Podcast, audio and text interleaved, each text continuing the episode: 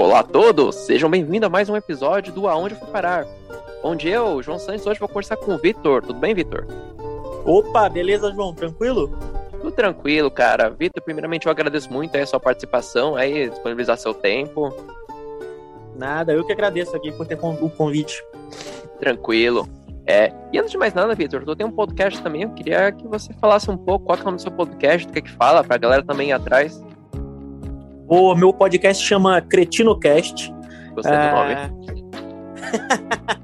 eu gravo, eu e mais dois amigos meus do, do Rio de Janeiro, eu, eu sou natural do Rio, né? É, e a gente fala, fala de basicamente de nada. É um podcast sobre nada. A gente fala de aleatoriedade. Então a gente tem três episódios agora. O primeiro episódio foi só uma introdução para apresentar os três participantes. O segundo a gente chamou um cara que era lá do, do Rio mesmo, que só acontece merda na vida dele, então a gente achou interessante ele, ele contar as histórias. E o terceiro agora a gente gravou com o Leandro Firmino, que é o Zé Pequeno do Cidade de Deus. Caramba, meu, esse eu é. quero ver. Eu quero ver os outros também, mas Não, esse eu vou ver também. Caramba, tão é grande. É um cara já. sensacional, sensacional. É, eu já tinha ouvido o cara, falar. O cara é uma biblioteca humana, então foi um papo do caralho. Cara, quem sabe um dia eu não faço um podcast com ele, imagina, convidar ele. Pô, se quiser, se quiser, eu converso com ele, pô. Ele é. Virou brother, praticamente. Sério? Cara, se ele quiser. Uhum. Eu... Vamos desenrolar essa ideia depois, cara. Acho válido. Quem sabe Beleza. a gente vê. Tranquilo, e aí, galera? Hoje a gente vai falar um pouco sobre Lisboa, né? Seguir nossa série aqui, nosso quarto episódio. A gente também tá no comecinho aqui, mas a gente tá fazendo um negócio. É legal fazer esses podcasts, né? Então a gente tá indo da maneira que vai. E o mais legal, pessoal, é que geralmente eu converso com alguém que já foi no mesmo lugar e a gente conversa um pouco sobre a cidade, né? Conta os rolês, conta algumas coisas. Só que nesse caso vai ser muito mais legal porque o Victor ele mora em Lisboa, então ele vai dar um insight que um, às vezes uma pessoa só ainda ela não tem, né? E primeira coisa, cara, me conta, como é que tu foi parar aí? Cara, é uma pergunta boa porque eu fui parar aqui por acaso, por acaso, por acaso mesmo. Eu, eu morei no. Pronto, sou natural do Rio de Janeiro e sempre tive o sonho de sair do Brasil. E eu, na verdade, eu ia para Boston. Ia comprar um curso em Boston para fazer curso de computação em Boston. Só que aí eu vi que o custo de vida em Boston era muito caro. Estados Unidos, né, para imigrante é meio complicado. E eu comecei a pesquisar é, onde o custo de vida seria mais barato, pelo menos do que em Boston, é, e consegui achar a Irlanda. Fui para Irlanda, passei dois anos na Irlanda, meu visto de estudante acabou e não queria voltar para o Brasil. E aí Portugal foi o meio mais fácil de eu continuar na Europa sem precisar ter que voltar para o Brasil, me reorganizar de novo para depois voltar para algum outro país. Então eu vim para Portugal mesmo por falta de opção. Que loucura, cara. Vai ser uma conversa legal, porque é praticamente dois expatriados conversando aqui, né? Eu, é, exatamente. Eu também não parei em Dubai. Foi meio que da noite dia que veio uma chance, eu falei, opa, tem que aproveitar. Mas, louco, quando eu for para Dublin, eu ainda não fui para Dublin. Mas quando for pra lá, a gente vai conversar também de lá. Você vai me contar umas histórias de lá. Mas vai talvez um episódio Cara, Dublin... que vem. Dublin é maravilhoso, maravilhoso. É, é tipo assim, é o, é o, paraíso. É o paraíso. Eu morro de vontade de voltar para lá. É um, é um lugar assim, que, se for para morar, vale muito a pena. Vale muito a pena. É, a galera me fala bem de lá mesmo. Cara, que ano você foi morar em Portugal aí? Pra gente ver as datas. Olha, eu saí do Brasil em 2015, 2017. 2017 eu vim para cá, para Portugal. Tô quase cinco anos aqui. Olha, então você vai, vai ver falar de coisa até mais antiga. Eu fui ano passado para Lisboa e eu lembro que eu fui para Lisboa e deu corona. Então praticamente foi o último lugar. Na verdade eu fui de festa pro Cazaquistão, mas antes de ir pro Cazaquistão eu fui para Lisboa e foi assim um dos últimos lugares que eu consegui curtir mesmo. Já tava a gente com aquele medo do coronavírus é Sim. atrasar mais as coisas, então eu dei muita sorte ainda ter conseguido curtir bastante Lisboa é, antes tudo isso, né? Porque agora eu não sei quando foi... eu posso voltar. Foi em que mês do, do ano passado, cara, você lembra? Foi em, foi em março, cara. Foi em 15 de março que eu tava em Lisboa, se eu não me engano. É, finalzinho de março fechou tudo. Realmente você pegou na, na época boa. E eu me lembro, cara, que eu conversei com o pessoal dos Walking Tours e o pessoal tava desesperado, né? Porque tinha metade que acreditava que não ia dar em nada e o pessoal de turismo já tava me falando, cara, a gente não sabe o que vai fazer. Porque o pessoal já tava com medo, né, do turismo. E, de certa forma, é uma das coisas que eu percebi, cara, pode até me confirmar, o turismo em Lisboa é forte, né, cara? É, Lisboa, na verdade, na verdade mesmo, se a gente for falar grosso modo, sobrevive de turismo. É, Portugal em si, na verdade, sobrevive de turismo, mas Lisboa e Porto, mais Lisboa do que Porto, é sobrevive de turismo. Tanto que eles estão fazendo um esforço agora, está chegando o verão, para eles abrirem tudo. Quer dizer, na verdade já abriram, né? Mas por esse esforço deles para poder para poder abrir o, o, as coisas para os turistas, porque o turismo aqui chega a ser maior às vezes do que o turismo no Rio de Janeiro. Que loucura, né, cara? É, eu percebi sim, quando eu fui, que eles são muito bem preparados para turismo, né? Então, eu gosto muito de fazer walking tour. Até para quem não conhece, walking tour é quando você simplesmente se junta com um grupo que já tá em andamento. Eles ficam nas praças principais, nas cidades europeias, em outros lugares também, né? Mas na Europa ele é muito mais forte, eu percebi. E alguns você às vezes tem que buscar antes por um aplicativo, ou outros simplesmente você, como eu digo, junta com o bonde que tá andando e pega a explicação. No final tu dá 5 euros pro cara de caixinha e tem gente que dá mais, né? Claro. Mas pelo menos 5 euros já é uma quantidade boa, eles ficam felizes, eles me falaram. E olha, cara, os walking tours lá eram eram muitos, sabe? Um do lado do outro. Eu tive que decidir qual que eu ia, sabe? Eu perguntava, esse aqui começa quanto tempo? Ah, esse em 10 minutos, esse em 15. Então eu percebi como o turismo é forte em Lisboa e, e assim, e tem conteúdo. Tudo lá é histórico. Tudo você tem alguma coisinha para contar uma história sobre isso que eu gostei muito. E para você que já não é mais turista, como é que você já se adequa à cidade? Como é que é a vida aí para você? Ainda mais como estrangeiro, o que, que tu sente? Cara, é como, como você falou que cada cantinho tem uma história e realmente é isso mesmo. Se você for lá pro, pro centro de Lisboa, lá para aquelas regiões ali do, do Chiado, Castelo de São Jorge, aquilo ali respira história. Transpira história, transborda história. Então, realmente, cada pedaço ali do centro tem uma história para contar. Ainda mais quando você entra ali pelas, pelas cantos ali do, do bairro Alto, do Chiado, onde as casas não são nem reformadas, algumas casas são do, do, sei lá, de 1800 e alguma coisa, é o mesmo modelo ainda, então você vê que realmente a cidade vive da, da, da, da história dela. Mas assim, quando você chega aqui, você toma um susto que você acha tudo meio velho.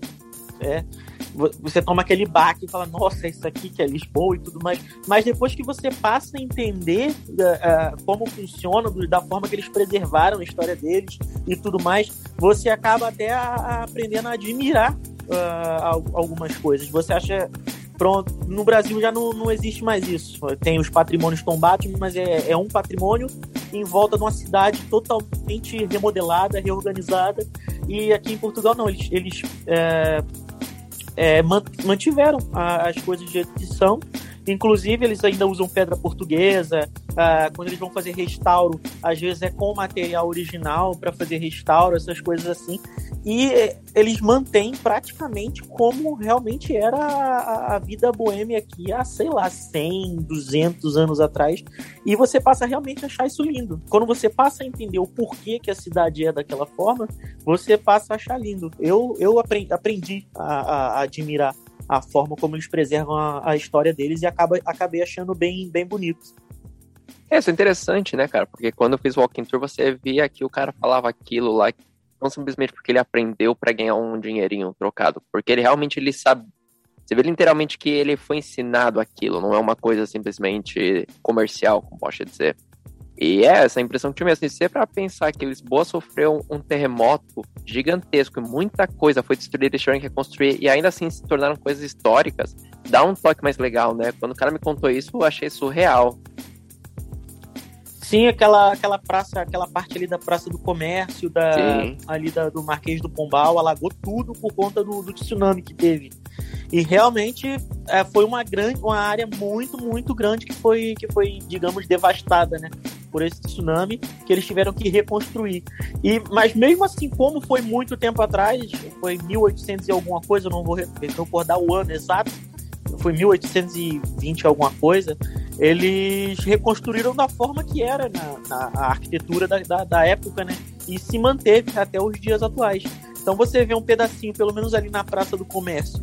Ainda existem algumas lojas já reformadas e tudo mais, mas você pode ver que os prédios em cima eles mantêm o mesmo tipo de arquitetura. Então vale lá para o bairro Alto, para o Rocio, aqueles lados de lá que são pontos turísticos mesmo, que são mesmo bairros históricos do, da, da cidade de Lisboa. E é, é, muito lindo, de qualquer forma é muito lindo. Sendo, sendo velho, antigo ou não, é, é lindo de qualquer forma. É, eu curto bastante também. Tem que levar em consideração uma coisa. Quando ninguém me contou, eu achei assim bem interessante. Quando esse terremoto aconteceu, pra galera que tá ouvindo a gente, tava rolando uma missa aí. Todo mundo sabe que Portugal é um país bem religioso, né? Sempre foi bem religioso, mas antigamente era muito mais, ainda mais na época de 1800, né? E uma das coisas que foi um grande problema quando teve o terremoto é que a grande maioria da galera tava na igreja. E o teto da igreja desabou. E aquela igreja alta, eu não me lembro o nome, você lembra, Vitor? Eu acho que é a igreja de Santa Clara, se eu não me engano. Santa Clara, né? Como... A de Santa Clara, é. isso. Eu e... acho que é a igreja de Santa Clara se não me engano, no dia em si eles estavam levando velas. Então, imagina, você tem um terremoto, desaba o teto da igreja e ainda as velas que eles colocaram na igreja lá acenderam, é, ajudaram a espalhar um incêndio. Então foi um caos. Até se dizia na época que Deus estava furioso com Portugal, porque Portugal tinha feito alguma coisa. Tinha essas histórias, o guia contando pra gente, foi bem interessante, né, ver esse viés dele. E, cara, aquela parte da Praça do Comércio é muito legal, né? Eu sempre é, eu sempre acho interessante porque a, a rua que sai lá é Rua Augusta, né? Eu não sabia que existia uma Rua Augusta também, né? De Rua Augusta, a gente que é de São Paulo já tem a nossa Rua Augusta, né? Que é balada, é aquela coisa, tem até a parte de prostituição, tudo. É a nossa Rua Boêmia, né? Então foi, foi legal ver uma Rua Augusta diferente do que a que eu tava habituado a ver. Aquele centrinho lá é bem interessante. E tem uma rua também, que eu não me lembro o nome, mas tu lembra? É uma rua que tem uns pubs, ela é pintada de vermelha, se não me engano, a rua. Não, não, a, a rua pintada de rosa, é a Pink Street o nome da a rua. Pink Street, é. Tava à noite, Pink achei que era vermelho. não, é rosa. A, agora eles fizeram, se eu não me engano, é a Blue Street, se eu não estou enganado. Mas não, não, não tem nada a ver, não tem a mesma, a mesma história que a, que a Pink Street. Entendi, eu achei legal, andei lá no meio da galera. E o legal é que eu andei de madrugada por Lisboa, né? Cara, eu cheguei, eu não quis saber de dormir, cheguei no, no avião, falei, cara, eu quero mais explorar. Nunca vim aqui pra Lisboa, né? Foi minha primeira vez lá. É, por enquanto, não, eu não vai ser a última, eu tenho certeza disso. E, cara, a primeira coisa que eu fui foi, cara, eu quero sair, eu quero comer uma coisa diferente, eu quero tomar um bom vinho português, né, claro. E logo de madrugada eu já saí andando por essa rua aí e fui para lá no Time Out Market. É, já foi lá no Time Out? Acredito que sim, né? Uh, de nome eu não tô recordado não, você foi por onde? Timeout é um ficar perto da Praça do Comércio. Na real, eu não sei se Timeout é um nome novo, porque Timeout é uma revista, que eu, pelo que eu vi. E eles meio que deram um nome ao mercado. É um mercado meio que estilo mercado municipal, mercado público. Eu lembro que eu fui lá. Ah, tipo um mercadão? E o Mercadão, ah, então Timeout é um nome talvez novo que eles tenham dado pra ele, ou então acho que era um nome sazonal. Sim, é o, é o, você tá falando do, do Armazém do Chiado, eu sei onde é. Ah, sim. É que louco, aí a gente achou como Timeout Market, a gente não sabia o nome original, né? O poder que a marca colocou em cima. E sim, é, sim. É, cara, é maravilhoso lá. Tomar um vinho, um vinho do Porto. Tá que a gente não tava em Porto, né? Mas comer um polvo. Nunca tinha comido um polvo daquele jeito. Como a culinária de frutos do mar é incrível aí, cara. O que, que tu acha da comida aí de Portugal? Na, a comida aqui de Portugal é, é, marav é maravilhosa. Eu quando eu morava na Irlanda ainda, eu, eu vim para cá para Lisboa a primeira vez em 2016, se não me engano. Vim passar meu aniversário. E a gente pegou um, um apartamento ali no Airbnb que era próximo a Cascais. Então Legal. a gente, logo descendo de Cascais, tinha um restaurante. Nunca tinha vindo em Portugal, nunca tinha comido nada de Portugal. Uh, eu falei, ah, vou comer a comida típica daqui. Ah, me vê um bacalhau aí. E bem estereotipado mesmo. Sei lá, me vê um bacalhau e minha esposa pediu alguma outra coisa. Quando eu comi o peixe, eu falei, bem, isso aqui não é bacalhau. Isso aqui deve ser algum linguado, alguma coisa assim, de tão diferente que era o, o, o bacalhau que, que, que, é apresentado aqui do que a gente conhece no Brasil, né? No Brasil, a gente praticamente come uma carne seca de peixe. Aqui, o bacalhau tem nada a ver com o bacalhau do Brasil. A culinária daqui é muito, muito rica. E eu sou apaixonado pela comida daqui. Assim, uma comida muito repetitiva. Não tem tantas variedades. Depois que você experimenta a, a culinária daqui, você acaba meio que experimentando. É, é, são poucas variedades, mas de qualquer forma é muito gostoso.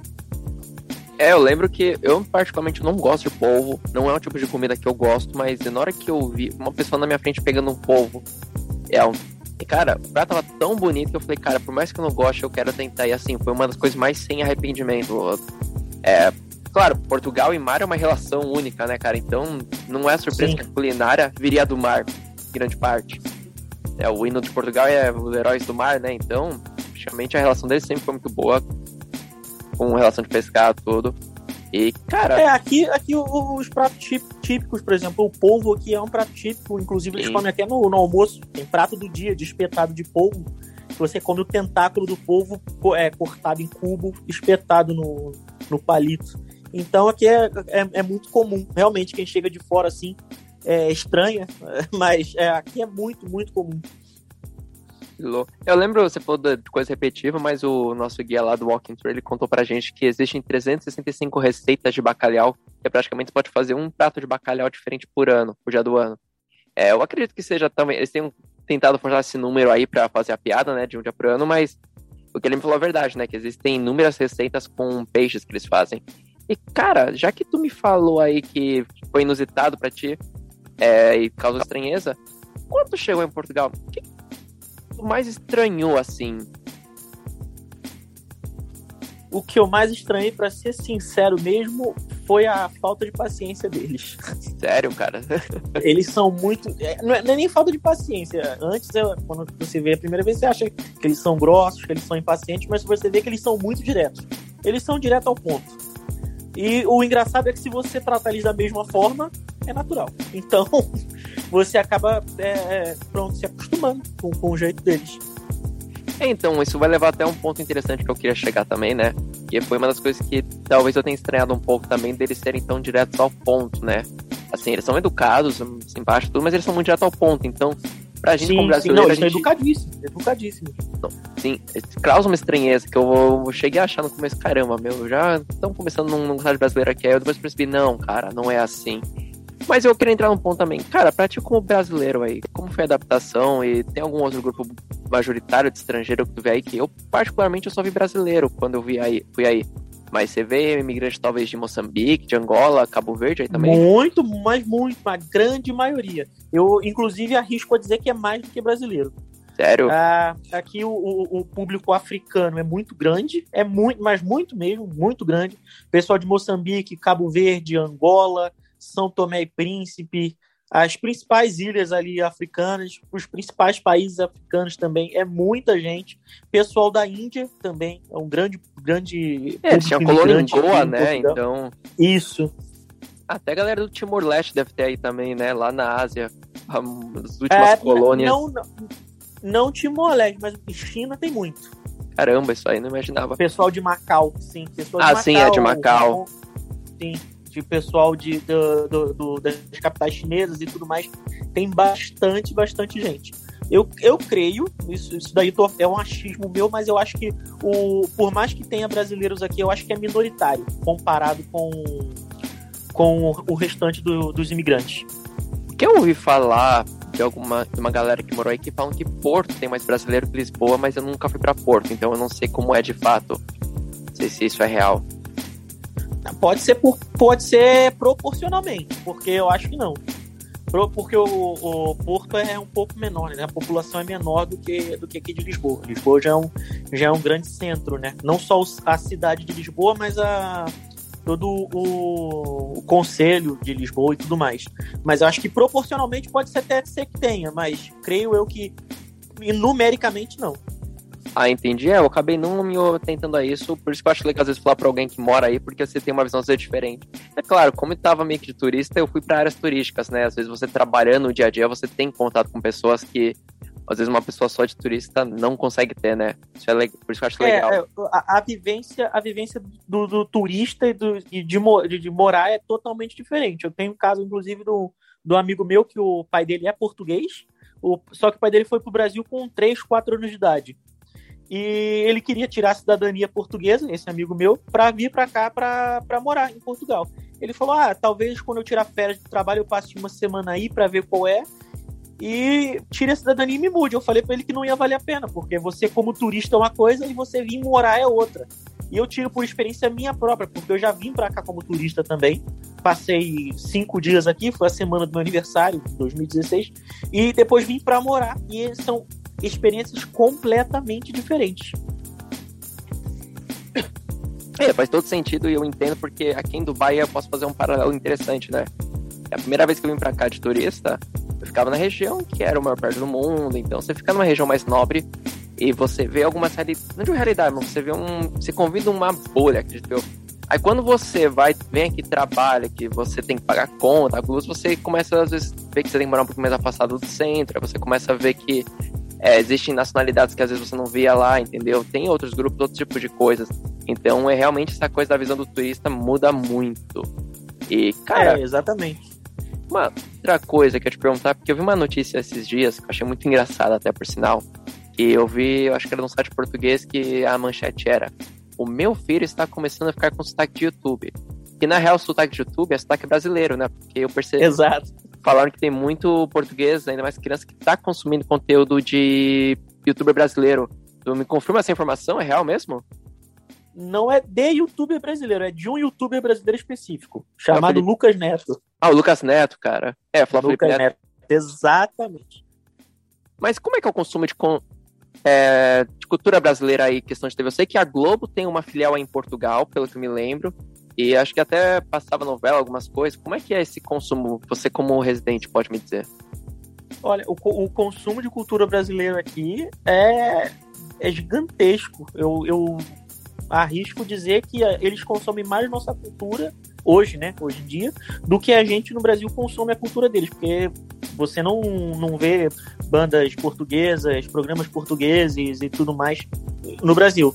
Aqui em Portugal, inclusive, eu trabalho, né, no, tem uma portuguesa no meu trabalho que tá, ela tava cantando esses dias Mila, do Netinho. Caramba, cara. Eu falei, essa música chegou aqui, eu não sabia. E, e, saiu uma matéria aqui também, que foi mês passado, se eu não me engano, fez 25 anos da morte dos Mamonas. Eu acho que foi 25 ou 20, eu não lembro agora. E os Mamonas, um dia antes, no, na verdade, é, no dia seguinte, né? No dia da morte deles, no dia seguinte, eles iam vir para Portugal, para uma rádio aqui em Portugal, que é, a, que é a rádio comercial, se eu não me engano. Nossa, eu lembro pra, dessa história, assim. Sim, então no, no dia seguinte eles iam estar tá aqui.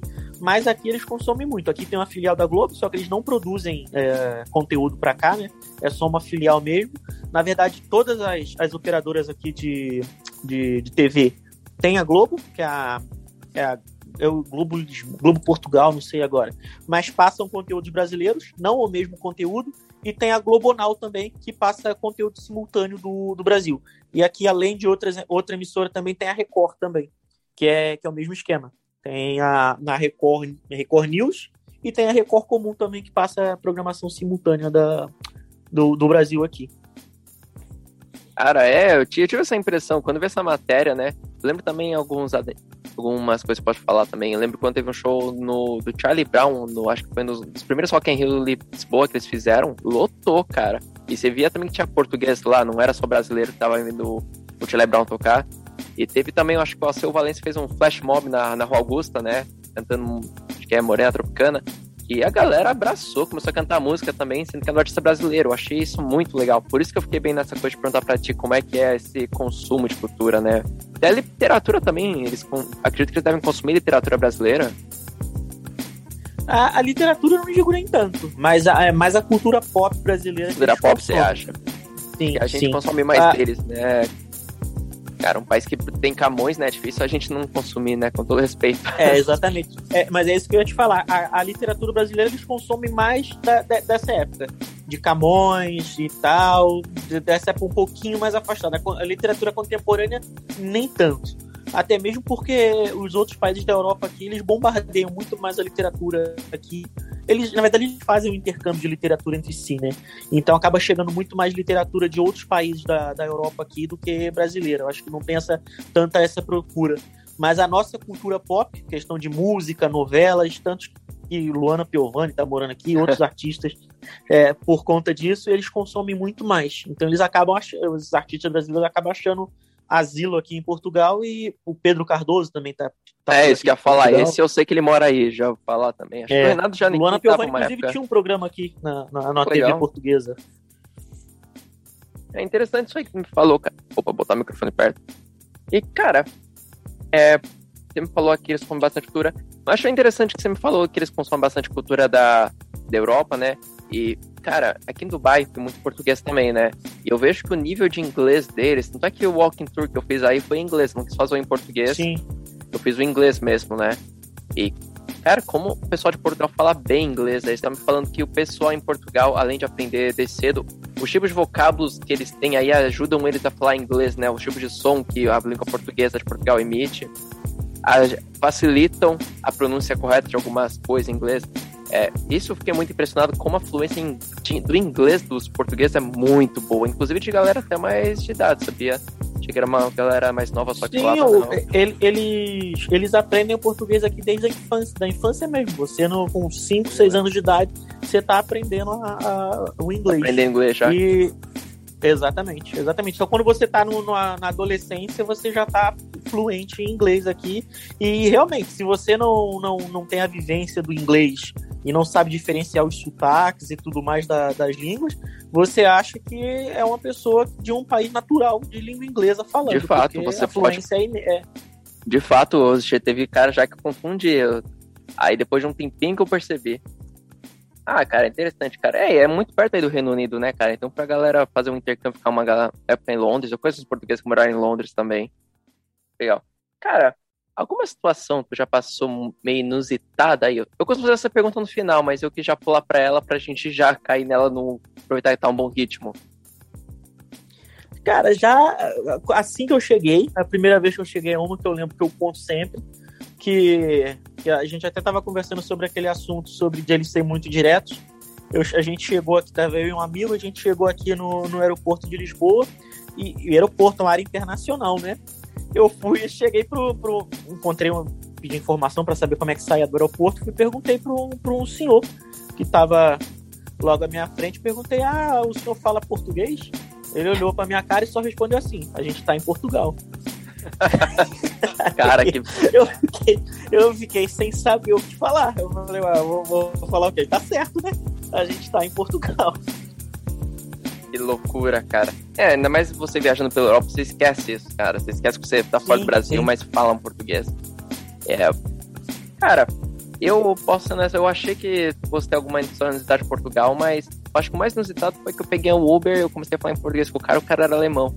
O cara não fala português. Nossa senhora. Um alemão trabalhando de Uber em Lisboa sem falar português. Falavam bem básico, sabe? E fui assim, tendo puxar assunto com o cara. E, mas não passei nada de inusitado, você, pelo contrário. É. Cara, eu vou só. Não, aqui já, já, já aconteceu bastante coisa. É, é, uma aqui que eu fui. Que, eu, que, que aconteceu, que foi uma da- das mais graves aqui, é que eu fui pra, pra, pra passar as férias, eu precisava resolver uns problemas aqui. Tem as Ilhas dos Açores, Sim, sei onde é. aqui em Portugal.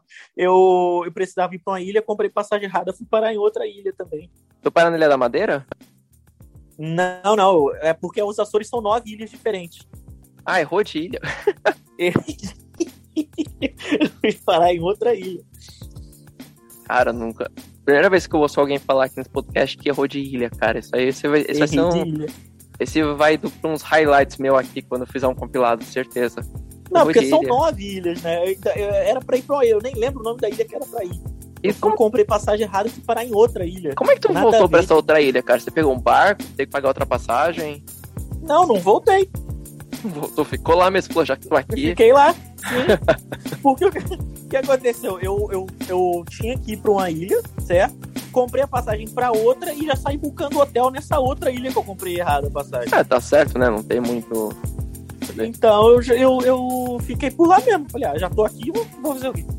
Ah, já aproveita. Faz tempo isso, cara? Foi quando você já tá morando ou quando você foi de turista? Não, pô, eu já tava morando. Deve fazer uns dois anos, mais ou menos. Menos de dois anos, eu acho. Ah, entendo. É, pelo menos na questão de documentação você é mais tranquilo, né?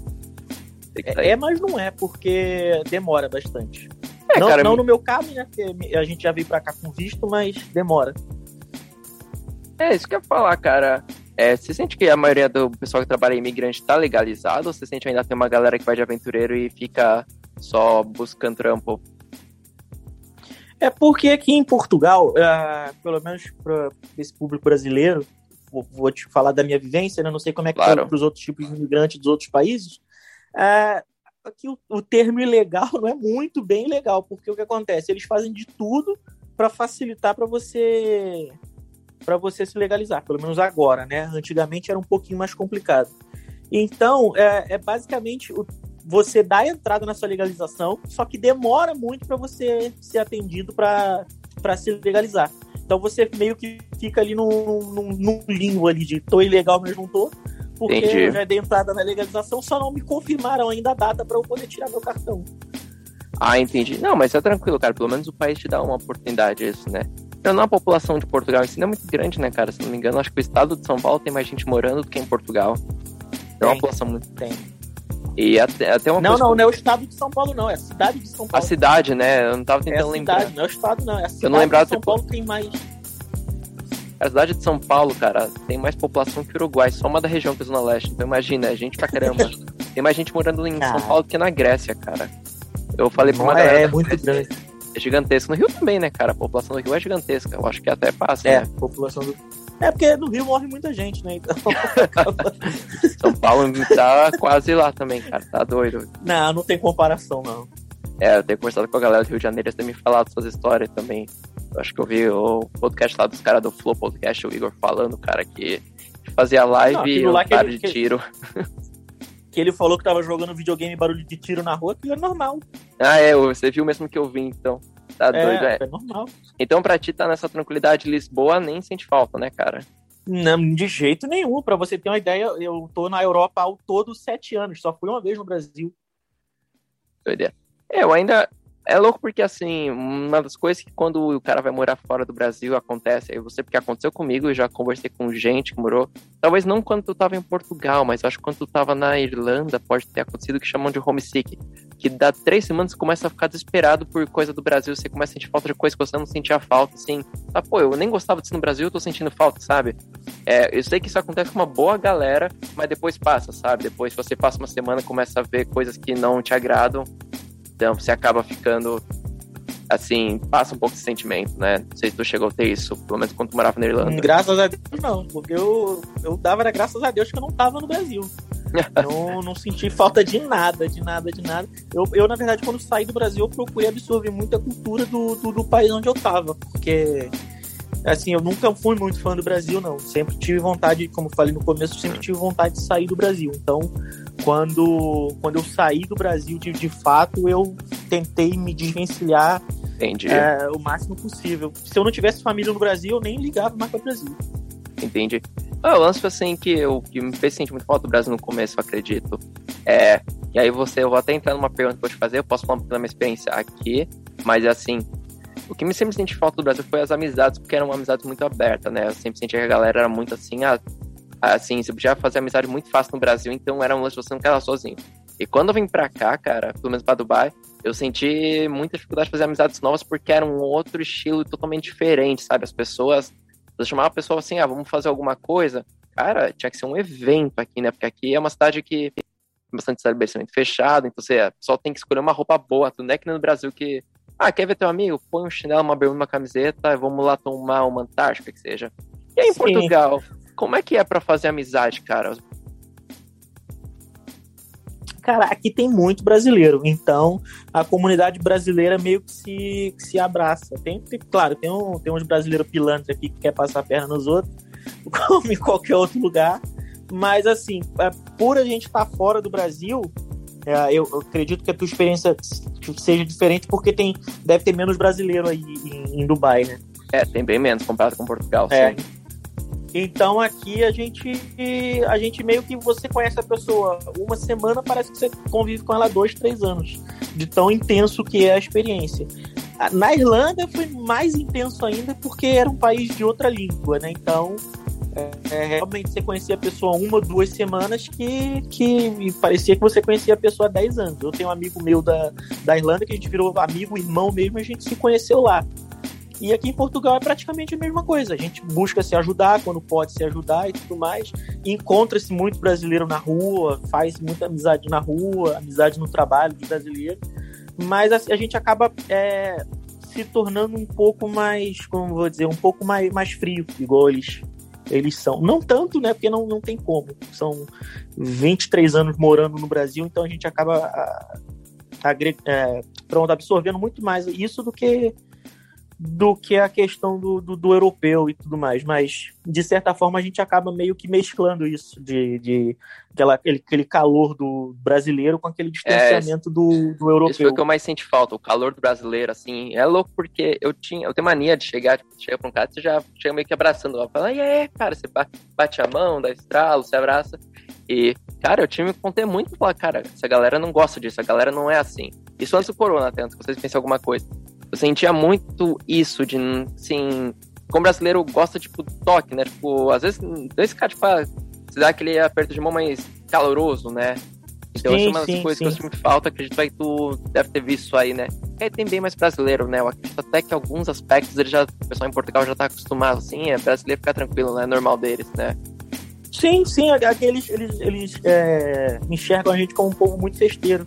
E os africanos também são um pouco parecidos com a gente nessa questão de falar alto no meio da rua, de, de conversar alto, de fazer algazarra e tudo mais. Às vezes, quando a gente tá junto, a gente tá falando alto, gritando no meio da rua e nem percebe. Então, eles são meio que habituados, não são acostumados, mas são habituados a, a, a esse tipo nosso. Entendi, é verdade. A galera de. Fui pra Luanda já, cara. Fui pra Luanda foi em 2019, cara. Acho que eu fui quando eu ir pra Lisboa.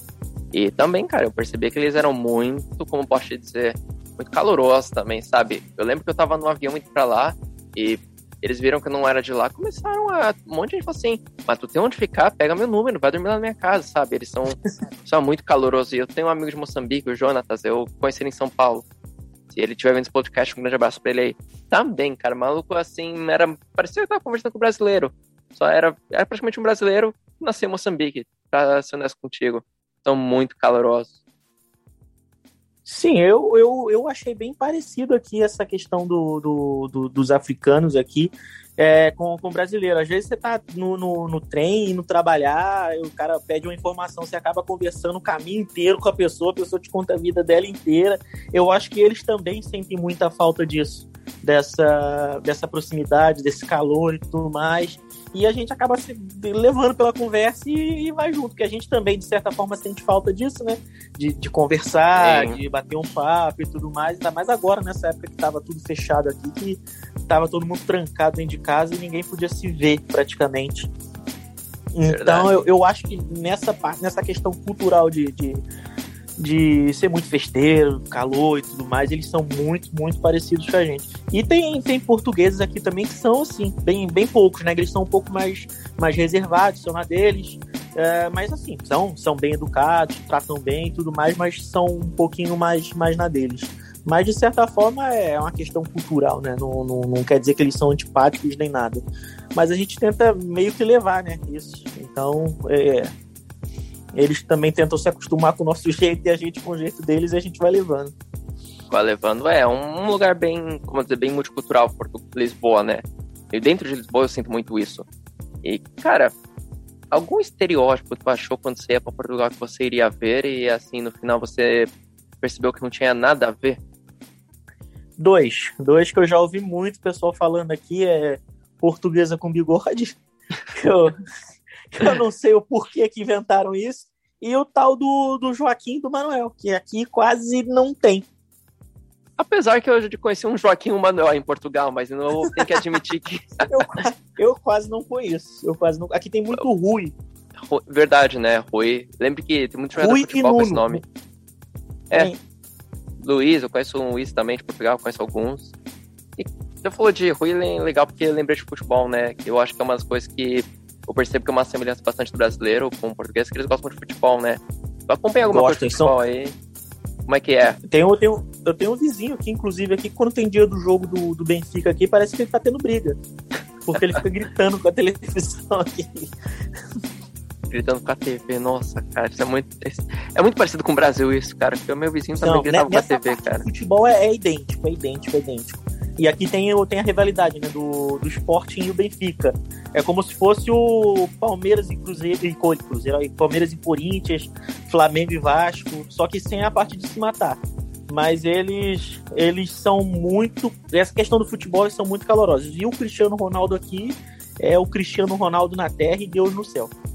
Eu lembro de ter visto um vídeo aquele na Copa do Mundo que ele faz um gol no último segundo do jogo, praticamente um minuto contra a Espanha, acho que tá. E pessoal brinca, né, que foi é, Espanha 3, Cristiano Ronaldo 3, que fez os três gols. Tem uma imagem Sim, ele fez boa. os três gols, eu lembro disso. Não, eu acho que na Praça do Comércio, cara, que tá uma galera, assim, uma aglomeração. Na hora que sai o gol lá no telão, você vê a alegria do pessoal. Cara, aquilo foi, assim, uma... Ah, você via a alma de Portugal zerbada naquele momento lá daquele gol, é. cara. Ah, que surreal. Eles, eles, são muito, na verdade, eles, eles, eles são muito patriotas, né? Eles não são igual então... o brasileiro que é patriota só na Copa, não. Eles são muito, mas muito patriotas.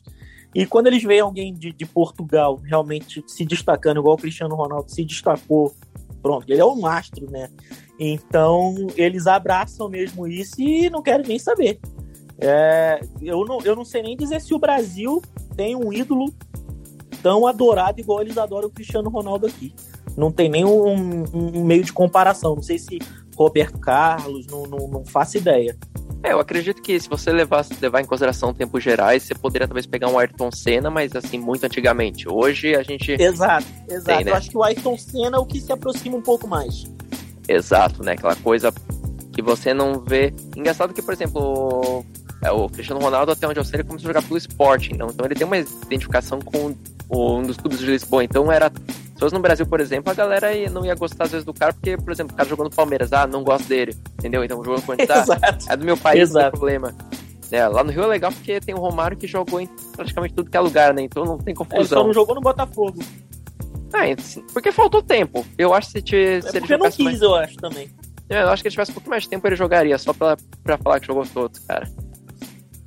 Tá doido, é. Não, mas lá no, no, no, no Rio tem essa rivalidade do, do Vasco e Flamengo que tem, tem a parte que o pessoal brinca e tudo mais, mas tem a parte mesmo violenta que, que eu já não, não sou muito fã. É, eu também não acho legal. Eu acho interessante porque eu acho que a rivalidade. Eu sei que você me falou antes aqui da gente gravar que você é tricolor, você é Fluminense, mas eu acho tipo, Sim, sempre que a rivalidade Flamengo e Vasco é muito maior do que Flamengo e Fluminense. Pelo menos a impressão que eu tenho. Parece que um odeia muito o outro, sabe?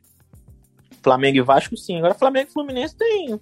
A gente, eu, eu, por exemplo, nunca liguei para esse tipo de coisa. Quando já, já fui em estádio várias vezes, mas um jogo que me marcou muito, que quando eu, o Júlio César ainda estava agarrando no, no, Flamengo, eu sou muito fã do Júlio César.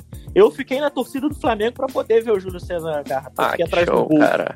Então eu fiquei na torcida do Flamengo para poder ver o Júlio César. Eu nunca, nunca liguei muito para isso. Visto camisa na, na, na final aqui que o Flamengo ganhou, se eu não me engano, a Libertadores. Uhum. Não, não, foi a Libertadores, né? O último. Foi, foi. Aí, o Jesus. É, teve o Brasileirão e a Libertadores. É, foi Jesus. É, que o Jesus estava aqui, eu vesti a camisa do Flamengo, fui pro meio, que aqui tem a embaixada flamenguista, né? Ah, que louco, cara. Ah, no, é, aqui entupiu, parecia carnaval, ainda mais que tinha um português é, comandando o time. Então juntou o brasileiro com o português, ficou a, e o é Flamengo ainda foi campeão, vesti camisa, vibrei, quase quebramos uma pizzaria inteira. mas... que doideira. Ah, mas é legal que voltam, né, ao lance de, deles apoiarem, né? Por exemplo, apoiou o Flamengo porque tinha um português lá, né? Provavelmente acredito que tem muita gente Exato. que hoje apoia o Palmeiras por causa do, do Alex Braga lá. Que hoje tá comendo o Palmeiras, ganhou a Libertadores, e eu imagino que o pessoal deve estar tá torcendo muito por ele, né? Por ser um português comando no Brasil, né? E hoje tem mais essa Eu acho que não né? igualmente, porque a, a torcida do, do, Flamengo é maior. Eu e o Jesus é mais carismático se... também, eu tenho que admitir é. isso. Sim, sim. Cara, tu já foi a algum estádio aí? Do Benfica eu passei na frente e não, cheguei, não consegui entrar, cara. Do esporte eu não sei onde fica o estádio deles aí. Mas cara, eu já fui aí? no estádio do esporte, mas não foi para ver jogo, foi para um evento. Então, não foi exatamente para ver jogo. E aqui o ingresso é muito, muito barato. Eu realmente não fui em estádio por, por falta de vontade mesmo. Até jogo, quando tem jogo de Portugal aqui, o, o ingresso é barato para você poder ir. É Mas nunca tive vontade de ir. É engraçado esse lance do ingresso ser barato, que eu tava em Madrid, cara, ano passado. Ano retrasado, na real. Esqueço que 2020 existiu. Pra mim ainda parece que a gente pulou o ano, né? E, cara, eu fui pra Madrid ver um. Eu tava bem no dia, o hotel que eu fiquei, ele ficava, acho que a 5km do estádio do Atlético de Madrid, o Wanda Metropolitano. E tava jogando Espanha e Romênia. Eu pensei, cara, eu vou. 15 euros o ingresso, cara. Pô, 15 euros, você como falar que é um jogo de seleção, cara, é nada. É e muito eu... barato, é muito barato. 15 euros porque era uma, uma parte que a gente chegou de última hora. Eu vi um cara, acho que ele era do Marrocos, cara, foi comigo. E... Não, era da Argélia, desculpa. E, cara, a gente pagou 15 euros, pegou um lugar bom, a gente comprou ingresso de última hora, assim. Eu fico impressionado como os ingressos são baratos aí, né? Você chega no Brasil, é muito caro o ingresso de futebol, cara. Eu, pra ir na Arena Corinthians, cara, eu tenho que escolher bem o jogo que eu vou, cara, porque é muito caro. Agora, principalmente, morando longe, tem que valer muito esforço, né? Porque quando, quando vou ao Brasil visitar, eu, eu tenho que contar o dinheiro um pouco, né? Querendo ou não, é, as coisas lá são caras, né? Mas é, cara. E quem tem mais torcida aí, você acha? O Benfica ou o Sporting? Ou é bem dividido? Não, é bem dividido. É bem dividido. Você nunca sabe quem tá te perguntando, porque a pessoa vem perguntar se é sportingista ou benfiquista. Aí você fica naquela, né? Por que eu respondo para agradar a pessoa? Porque eu nunca sei. Mas é, é bem dividido, é bem dividido mesmo. E tu tem preferência para algum dos times aí, do esporte ou Benfica? Não, não, porque eu, eu parei de acompanhar futebol em 2009, né? Depois que o Fluminense fez aquela sacanagem com a portuguesa, eu ah, parei de acompanhar futebol, de ver, eu fiquei muito desgostoso com, com o futebol. Eu falei, não. Mas é engraçado. Apesar de ser meu time. Mas é engraçado porque eu posso falar, é, é meio até irônico, né? Porque eu tenho um podcast que eu faço futebol com um amigo meu, né? Mas quando você vai pro exterior, você não consegue mais. Eu acho que não é nem acompanhar jogo, mas acompanhar notícia de futebol. Você ser bombardeado de notícia de futebol o tempo todo, você sempre tá no assunto. E quando você sai, você já não vê tanta notícia, não assiste Clube Esporte, você começa a ficar um pouco mais longe do futebol. Então, acontece, depois de um tempo exterior, você assim, às vezes você só vê o resultado, você não tem nem condição de ver um, um jogo, né? Já não é uma coisa mais corriqueira para ti. Exatamente. E se assim, se não for uma pessoa que seja muito fanática e vai atrás, que eu tenho amigos assim, acessar site para saber tabela do campeonato, para saber isso, para saber aquilo, você realmente não, não recebe informação nenhuma, ainda mais de times do Brasil. Aqui ainda tem essa, essa, essa parte do esporte do Benfica, que eles têm canal de TV próprio, tem jornal próprio, então você acaba vendo uma manchete ou outra, mas no volume que é no Brasil, não, não, não tem nem comparação. Para você ter uma ideia, eu fui para Irlanda, tinha parado de ouvir sobre futebol nunca mais. Eu fui voltar a ouvir de futebol para você ver que não tinha relacionamento com futebol, mas foi quando aconteceu o acidente com a Chapecoense, que foi noticiado lá, inclusive. Isso foi manchete de jornal lá. E aí que eu fui lembrar que futebol existia, porque eu já estava num país que não tem futebol. É, o futebol galês eles jogam, né? É totalmente é, diferente. É, eles não, não tem nada a ver com, com, é, e, e, então já, você já está num país que não tem essa cultura do futebol, não tem essa tradição do futebol. E você também não se interessa em poder buscar, no meu caso, então é, parece que nem existe mais. É, e faz todo sentido. Com o tempo a gente não fica assim, não é um jogo que a gente não gosta, a gente gosta tudo, mas a gente não, não consegue mais. Tá, não é nunca mais a gente vai ser o mesmo torcedor depois de sair do Brasil. Isso é, isso é um fato. Não, não. E eu, e eu era fanático pelo Fluminense, na época do, do Magno Alves, do Roger, do. Ah, mas era um timaço, hein, cara? Era, era, era. Do Murilo no gol. Eu, eu, eu era fanático, fanático. É, eu torci pro Fluminense naquela final da Libertadores da LDU com, com os três gols do Thiago Neves. Por sinal, eu tava vendo uma entrevista dele hoje, cara. Ele contando aí. Eu torci, falei, pô, eu, os caras estão merecendo, os caras merecem ganhar esse jogo, mas. Cara, vamos voltar pra Lisboa que a gente virou pô, mesa redonda aqui já. é verdade. Cara, e é louco, porque eu, no meu podcast de futebol, chamar torcedores adversários, se alguém quiser depois dar uma olhada, eu não tô nem postando tanta coisa lá. E tô falando aqui. Cara, voltando a Lisboa, vamos falar um pouco de alguns lugares de Lisboa, interessante pra galera que não conhece ouvir aí um pouco. É, vou falar primeiro os lugares que eu gostei, né? Tem o Mirante lá. Eu, assim, eu vou nos lugares, não lembro o nome dos lugares. Mas eu acho que você vai poder me ajudar a lembrar alguns, né? Tem Sim. aquele Mirante perto da igreja de Santa Clara. Eu acho que eu fui de madrugada, acho que era duas da manhã, eu tava lá, nem sabia não, se aquele mirante é, é, é, aquele mirante é lindo. Não, pode, ele fica aberto. Era? Ah, então eu fiz a coisa séria. É lindo aquele mirante, cara. Mas tá... Não, aquilo, ali, aquilo ali é, é, sensacional. Você vê, vê o outro lado da cidade, vê aqui o Castelo dos Azulejos, aquilo ali é lindo demais. Bonito. Sim, é. Cara, tem a Torre da Rua Augusta. Aquela torre tem nome ou. Eu não lembro o nome daquela torre também. Que eu saiba, não. Eu conheço como Torre da Rua Augusta mesmo. É, então, eu tô, ali, tá na verdade, ali é, ponto, ali é ponto de referência. Ah, me encontra ali na Torre da Rua Augusta. Então, não, não é meio que um arco, né? não chega nem ser uma torre, acredito que é mais um arco. E. É, é uma escultura ali, um monumento ali que eu não sei muito bem dizer o que, que é, não. É, eu subi lá pra dar uma olhada, eu gostei da vista, uma vista bem legal mesmo, você consegue ver. Não, Lisboa não é uma cidade tão grande, né, cara? É uma cidade bem compacta, mas ela é uma cidade com bastante coisa, apesar de ser compacta. Eu tive essa impressão dela é, se você, pequena. Se você for pra um canto assim de Lisboa, você acaba conhecendo muita coisa, Mas assim, existe ainda outro lado da cidade para você conhecer muita coisa, como eu te falei, respira história, né? Então Sim. acho que dois, três dias não é o suficiente para você conhecer tudo que você quer conhecer. Mas tem uns pontos turísticos assim que eu recomendo muito, que é o Castelo de São Jorge. Não sei se você chegou aí lá. O nosso guia proibiu a gente ir pra lá. Ele... É uma história engraçada, é verdade. Posso falar uma história inusitada isso. Ele falou que esse castelo foi construído depois de tudo aquilo que a gente tava vendo. Eu falei, eu não vou levar vocês lá porque não tem nada a ver com o que eu tô falando. Ele não quis levar a gente. eu achei engraçado, né, da parte dele. Eu falei, pô, cara, podia até cobrar um Sim. a mais, né? E. É, esse castelo é legal. Tem um lugar que eu não consegui, cara, por falta de tempo. Na real, eu tinha que pegar um daqueles trens de superfície, que é a Torre de Belém. Eu não conseguia, cara. A Torre de Belém, assim, é, eu não indico, não, porque é caro para entrar. Uh, e não tem nada demais. Eu, Mas, eu assim, vi umas fotos, não, assim, não, não, valia a pena pegar um Uber e gastar alguns euros pra ir lá. Eu, eu deixei passar porque a experiência ao redor já tava tão legal lá que eu já tinha meio que sentido qual era a vibe de Lisboa. Eu, eu recomendo conhecer Belém comer o, pastelzinho de Belém e tudo mais, os restaurantes que tem ali em volta, mas a torre em si, você, você vê por fora, é bonita pra caramba, tem um monumento um pouco antes da, da torre, que é, que é um monumento lá do, dos heróis do ultramar e tudo mais, mas para você pagar e subir na torre, eu não, não recomendo. Acho que tem outros, outros pontos que você consegue ter uma vista melhor e de graça. O Mirante foi um deles, por exemplo. Ah, o Mirante é sensacional, cara. O Mirante, eu lembro de ter. E, é, cara, eu que é? Acho que é a Praça São Pedro, tem as pedras portuguesas. Qual é daquela praça, cara? Me ajuda a lembrar. Qual. qual é ali praça... no, no, bairro Alto, no Chiado? Eu acho que é no bairro Alto, cara, que tem uma praça. É, o, de... é, é o Luiz de Camões. Isso, é, que lá é legal. E lá eu acho que é praticamente a concentração do comércio. E... Sim, sim. E eu lembro que eu passei numa loja de souvenir e o pessoal tá me falando que um dos melhores souvenirs para você comprar é uma rolha porque eles são um grande produtor de vidro. De vidro não, desculpa, de vinho.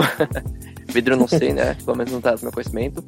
E, ou uma pedra portuguesa, eles vendem uma caixinha com uma pedrinha portuguesa que eu achei bem legal, cara. Assim, é que eu já desencanei de souvenir, mas senão eu tinha pego um pra mim também. E... Ah, tem, tem, tem algumas outras coisas também. Por exemplo, o, eles vendem muito os imãs de geladeira com aqueles azulejos portugueses. Ah, sim. Eu ah, acho, esse eu tenho. Eu esse eu é comprei. Típico, é, Esse eu, eu acho que é mais típico do que a rolha ou, ou a pedra portuguesa. O, que é chamado de azulejo português, né? Que é aquele é branco azul e tudo mais. O, o azulejo português, eu lembro que tem. Você me falou tem um museu do azulejo que eu não consegui, cara, mas fiquei muita vontade. É o castelo, de... castelo do azulejo. Tem um museu lá, fiquei muita vontade de também. Não deu tempo assim, porque eu tinha que estar num lugar. Eu tinha, eu acho que pouquíssimo tempo. Tinha pouquíssimo tempo lá na real, em Lisboa. Eu tive que meio que priorizar algumas coisas, mas assim, não deu pra sentir a vibe.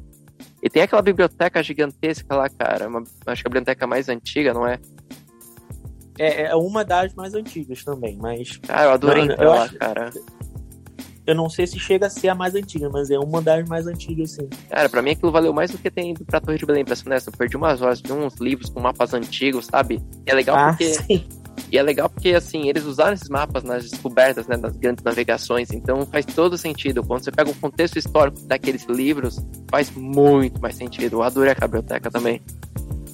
Sim, sim, é, é, é, o que a gente estava falando exatamente no começo. Se você, se você for parar para ir num pedacinho de Lisboa, você vai acabar vendo que tudo ali tem uma história para contar. Então, tudo tem, eu acho cara. que um ou dois dias não, não são o suficientes. Vale mais, né? Bom, isso já é um alerta para mim, voltar lá de novo. E provavelmente eu vou voltar, cara. Eu tenho, eu tenho vontade de voltar lá. É, fazer uns vídeos lá também, que eu não consegui gravar nada na época. Tava... se, se, se voltar, pode entrar em contato que a gente. Oh, com certeza, Vitor. A gente vira, vira guia, a gente mostra os lugares aí que pouca gente conhece. Por exemplo, na, na Pink Street tem um lugar bom para conhecer, que é um. Hoje em dia virou uma boate, mas é a mesma estrutura que era uma, um prostíbulo antigo. Ah, deve ser interessante de ver. Da, da... Não, é interessante, é bonito o lugar de se ver, porque, como eu te falei, respira história de qualquer forma. Hoje em dia é um, é um bar normal. Tem umas escadas e tudo mais. Tudo, é, mas tudo é história, inclusive o prostíbulo faz parte da história, né? Diz a lenda Exatamente. que os marinheiros ficavam tempos no mar quando voltavam. um dos primeiros lugares que eles paravam, né? Tudo é história, cara. Sim. Ah, e, é, e, é, ali exatamente na, na, Pink Street, onde você passou. Que é. Eu, agora eu não vou me recordar, mas se eu não me engano, é Pensão do Amor o nome.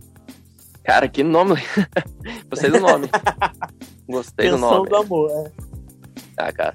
É, eu passei lá, eu, passei, eu pra ir num pub tomar uma cerveja, na real eu criei no banheiro, então eu entrei lá pra tomar, tomei uma cerveja como desculpa pra poder ir no banheiro lá, mas eu gostei dos pubs de lá. Então era aquela coisa, pessoal na rua mesmo tomando cerveja, simplicidade, eu acho legal isso. Umas coisas bem legais mesmo. E, cara, eu lembro que eu precisei usar o Wi-Fi pra pedir um Uber depois, os caras foram muito firmeza, tá ligado? Eu ficava na frente da loja, eu ficava, fiquei meio com vergonha de pedir pros caras assim, pô, mano, não posso usar seu Wi-Fi, eu nem vou comprar nada. Aí o cara, o cara, um português dele foi muito feliz, ele percebeu que eu tava precisando de ajuda, falou, não, cheguei, eu digitar o Wi-Fi pra você. Então, tava lá também na Face Street, precisava voltar pra perto do aeroporto, na real. Eu... É, ali, ali eles são muito acostumados, na verdade, com turista, né?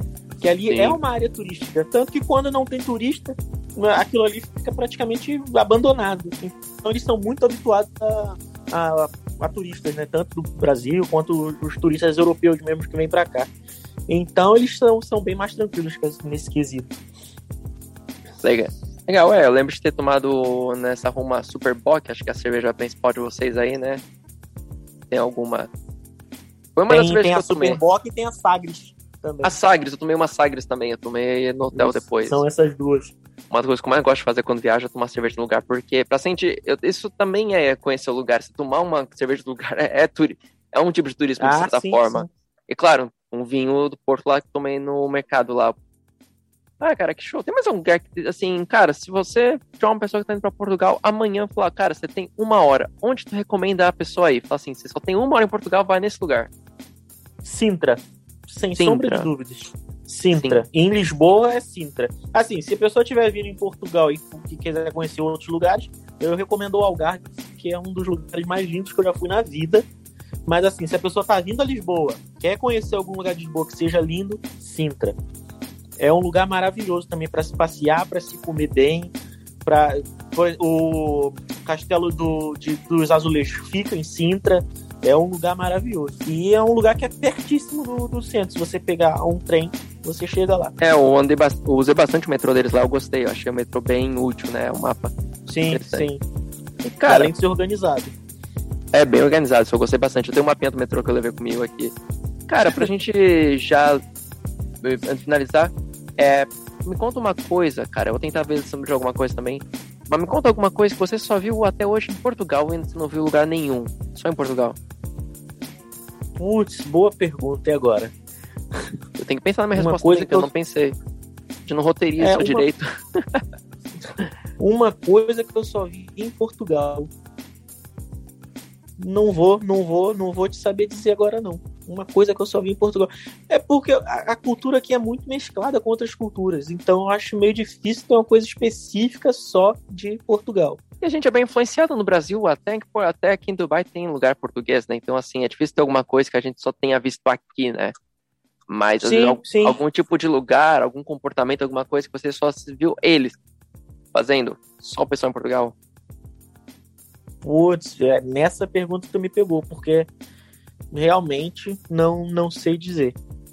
Cara, uma das coisas, uma coisa que eu vi em Portugal, em Lisboa, no caso, né, a gente tá falando, é, o Geração faz no estado, mas eu só vi aí.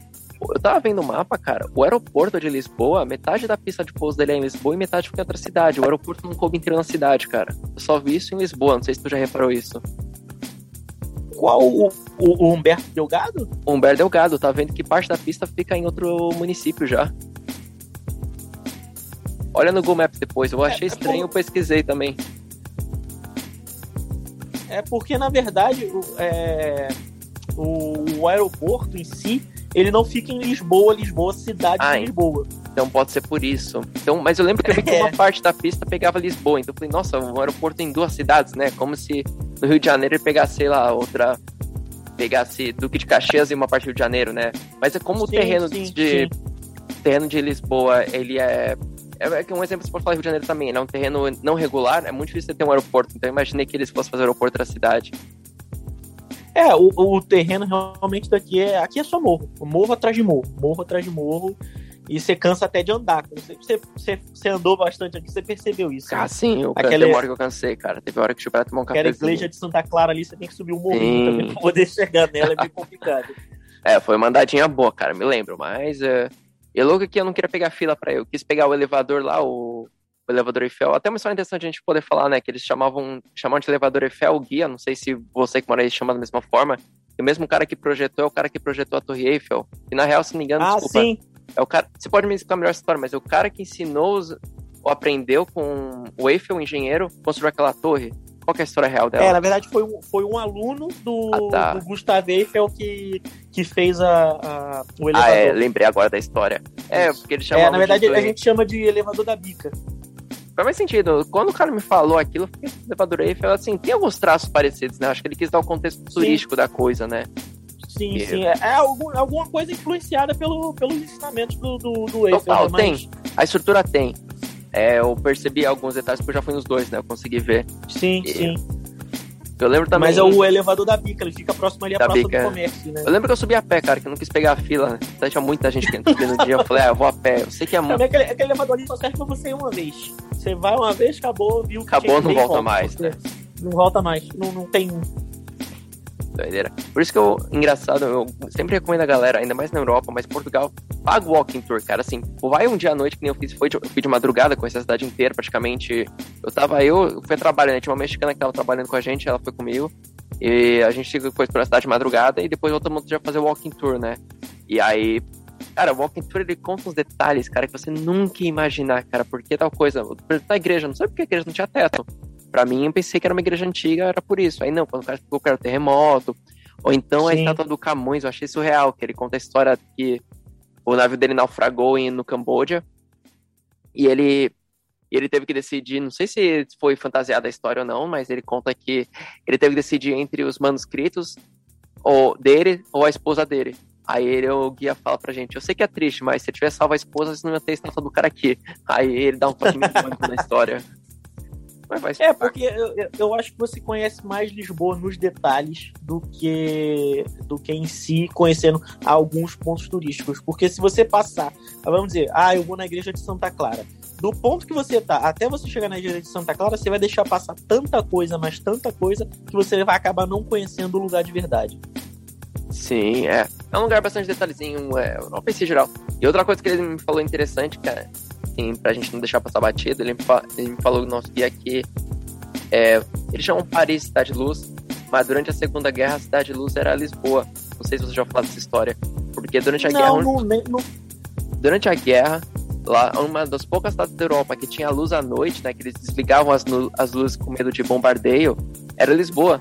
Só Lisboa tinha luz à noite, então ficou conhecida durante a Segunda Guerra como Cidade Luz. Pelo menos Não sabia dessa curiosidade. É, ele me contou, achei muito legal, cara. E é engraçado que os guias lares não são nem necessariamente formados em história. Eu conversei com um cara, ele era formado em gestão de empresa, assim, nada a ver, sabe? Mas a gente remete àquela coisa que a gente conversou deles serem bem interessados na própria história e isso, isso ajuda muito, cara. Assim, você vê que eles sim, sim. gostam muito. Não, por exemplo, eu, eu paro para conversar com, com o namorado da minha sogra, que ele é português raiz mesmo, e às vezes ele vai me contando alguns detalhes e tudo mais sobre a, a época da ditadura aqui, sobre a questão da, da, relação entre países, relação internacional de outros países com Portugal, a relação Salazar, antiga né? do do Salazar, a época do, do, do, do, rei da Espanha com Portugal, quando ele assumiu Portugal. E você vê que eles realmente estudam aquilo ali e com gosto. Não é aquela coisa que eles estudam no, igual no Brasil, né, para passar de ano e acabou. Eles realmente absorvem a história do, do país deles. Ah, isso é legal, cara. Isso é um lugar que a gente aprende muito e, cara, Fiquei muito feliz com essa conversa que a gente teve aí, Vitor, porque a gente já, já teve quase uma hora de conversa aí. É, quem sabe a gente não faz uma parte 2 e olha, quando for pra Dublin eu quero fazer, eu vou te chamar de novo aí pra gente contar um pouco Não, pode chamar, pode chamar. Beleza. Pode Tem mais, algum, mais algum lugar que tu foi também, cara, pelo mundo? Cara, já fui pra, pra Alemanha, já fui pra Espanha 200 milhões de vezes, né, que é aqui do lado. Já foi pra Madrid, cara? Uh, Madrid fui, foi o primeiro lugar que eu fui na Espanha, na verdade. Foi ah. Madrid. Eu tô procurando alguém pra fazer episódio de Madrid. Já fica aí depois na espera, se não a gente grava de Madrid, então, se tu quiser. Ah, no, no, em Madrid, se você me perguntar alguma coisa inusitada, eu acho que a viagem inteira foi inusitada. Ah, então... Demorou, cara. Então, então galera, já tem mais um episódio com o Vitor aí chegando. Tem mais dois, né? Se você quiser falar de Dublin, a gente fala de Dublin também. Tempo tem que ir ainda lá pra Dublin lá quando eu for, mas tem um bastante lugar na Europa que eu fui que eu tô procurando gente pra falar, quem sabe. E até pra vocês aí que estão vindo aí, galera. Vocês às vezes foram viajar pra um lugar muito inusitado quiser contar a história, se calhar do Teito também, ó, cara, vamos pra alguém que foi pro Cazaquistão, então nada mais surpreende. É, e... eu tava com viagem marcada para Israel antes da, da pandemia, né? Mas não deu para ir. É, agora. Vai abrir de novo agora, cara. Eles estão quase 100% vacinados. Agora o Dubai fez as fases com eles, tá bem mais tranquilo pra eu ir também, né? Quem Ah, sabe. boa, boa. Sabe a gente se trombar nos corredores lá de Jerusalém. Boa! Seria algo bem bíblico. Vitor, eu só tenho a agradecer pela sua participação, pela conversa, foi bem legal, cara. Mais uma vez eu peço pra você falar, caso alguém tenha perdido o nome do seu podcast aí. Cara, na, eu que agradeço de verdade, porque, assim, às vezes a gente não sabe que conhece tanto do lugar onde a gente tá morando. E às vezes numa conversa assim, né, de boa, a gente vai falando coisas assim que a gente nem lembrava que sabia. Então, eu que te agradeço por me ajudar a resgatar essas memórias aqui, que a gente acaba dando também muito mais valor pro lugar onde a gente tá. É sempre bom, né, cara? Ainda mais num ano que a gente não pôde viajar tanto, cara. Assim, a gente ter lembrado, pelo menos contar as histórias de uma maneira que a gente viaja um pouquinho, né? Mesmo que não fisicamente, a gente tenta lembrar um pouco algumas coisas, né? E, e é isso aí, cara. Tu. É, não é nada, o seu podcast falou lá. Qual que é o nome de novo? Deixa eu anotar aqui, porque. eu- É eu o. seguir. Ah, segue lá, procura a gente lá, é o CretinoCast, tudo Cretino junto. Cast, eu ia anotar, eu perdi a caneta na hora. Cretino Cast, segue lá, galera que tá ouvindo a gente.